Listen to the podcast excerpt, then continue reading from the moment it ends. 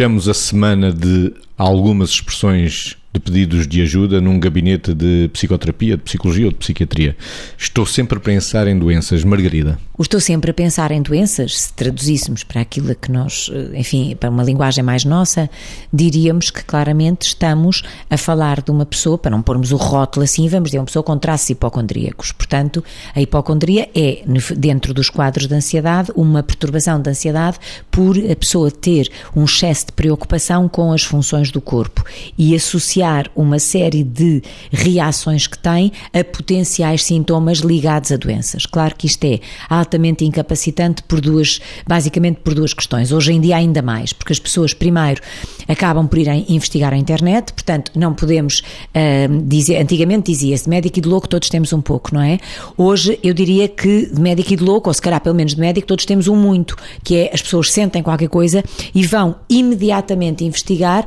e depois não sabem quais são as fontes fontes, uh, um hipocondríaco faz associação de sintomas, portanto, quando vê lá uh, dói-me a cabeça ao pôr do sol, estou a inventar, não é? Vai associar às dores de cabeça uma série de outras coisas e às tantas não estava a sentir, mas já está a espreitar e já está a induzir em si mesmo a dúvida de se sente ou não sente. Portanto, a questão é, na realidade, quando a pessoa nos faz este pedido, estamos a falar de um hipocondríaco, ou seja, uma pessoa com traços hipocondríacos e está em, em grave sofrimento por isso. Depois estamos a falar de uma pessoa também que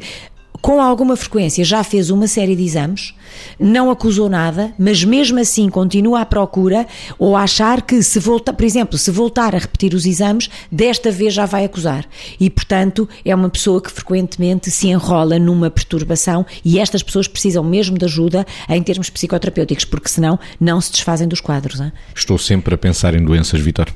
E aqui faço uma distinção de entre estas pessoas e aquelas que estão sempre a apresentar doenças, que são coisas diferentes.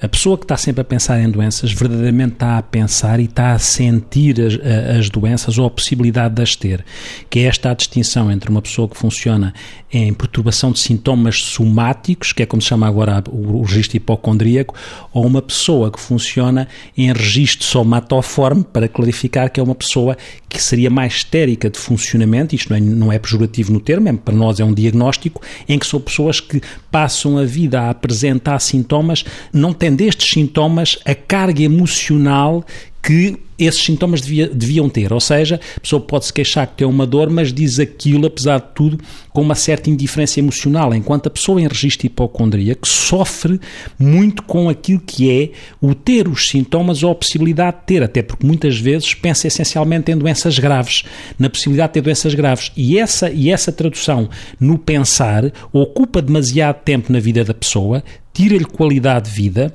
porque a pessoa acha sempre que vai estar ou está ameaçada daquilo que é uma doença grave e, portanto, este sofrimento e esta disfuncionalidade, como a Margarida dizia, têm que ter depois uma abordagem psicoterapêutica porque é como se toda a comunicação utilizasse o corpo como intermediário ou a ameaça que pode acontecer sobre o seu corpo, que seria, em alguma altura, ou que viria a ser um corpo ficaria doente de uma forma complicada, com uma carga emocional de sofrimento muito grande ligada a este registro hipocondríaco.